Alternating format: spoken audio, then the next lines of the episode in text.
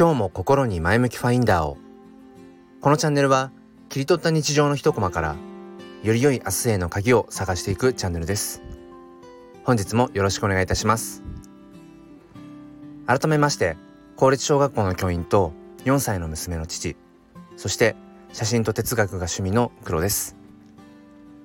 えー、今日は金曜日でまあ今週も終わるななんていうふうに思いながら、えー、雨のまあ、打つ音を聞きながら、えー、収録をしています。えっと最近ちょっとこう自分のこの前向きファインダーのまあアーカイブをさーっとこう見ていて思ったんですけどあのー、このタイトルが結構こう似通っているところが多くてあの僕は結構この、まあ、テーマ何て言うのかな話す内容のなんか具体的な部分を言葉にするよりもなんかあえてちょっと抽象的にうんタイトルの言葉にすることがまあ多いんですがまあこれは好みですね好みの問題ですね。で割とぼんやりしたタイトルをつけてることが多いんですがなんかそれでもやっぱりざーっとこうアーカイブを見ると、まあ、同じような言葉の並びというのか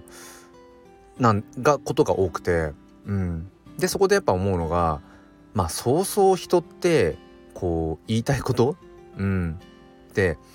そんなに多分たくさんないんだろうなって思いました。うん、で僕はやっぱりその心のことがやっぱり多いなと思っていてそのこの前は何だったかな？えっ、ー、と本当に全く同じタイトルになってるものとかがあってそれが何だったかな？制限の中の自由。うん、っていうタイトルが2個あったんですよね。あだから自分の中でその自由ってものをやっぱり探し求めてるんだろうなとかその自由とは何だろうって、うん、考えていたりだとかあとは自分は自分他者は他者っていうようなまあそのニュアンスのねタイトルだったりだとかあとは、まあ、執着せずに、まあ、手放そうみたいなそういうテーマだったりうんなんだかそういうやっぱり心にまつわるテーマが多いなと思ってまあ前向きファインダーっていうチャンネル名にねまあそもそもしているくらいなので自分の心を通して世界をどう自分が見てるのかそしてその世界をどう見ていきたいのか、うん、そして見たい景色というのかな。描きたい未来っていうその景色を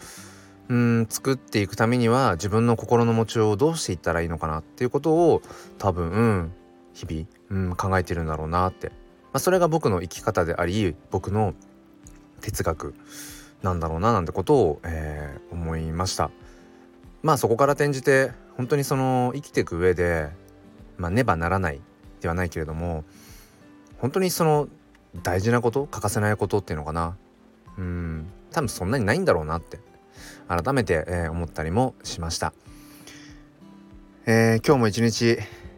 雨が続きそうでちょっとね、えー、気持ちが少しこう下がりやすいようなそんな一日ですが、えー、良い一日に、えー、なればなというふうに思っています。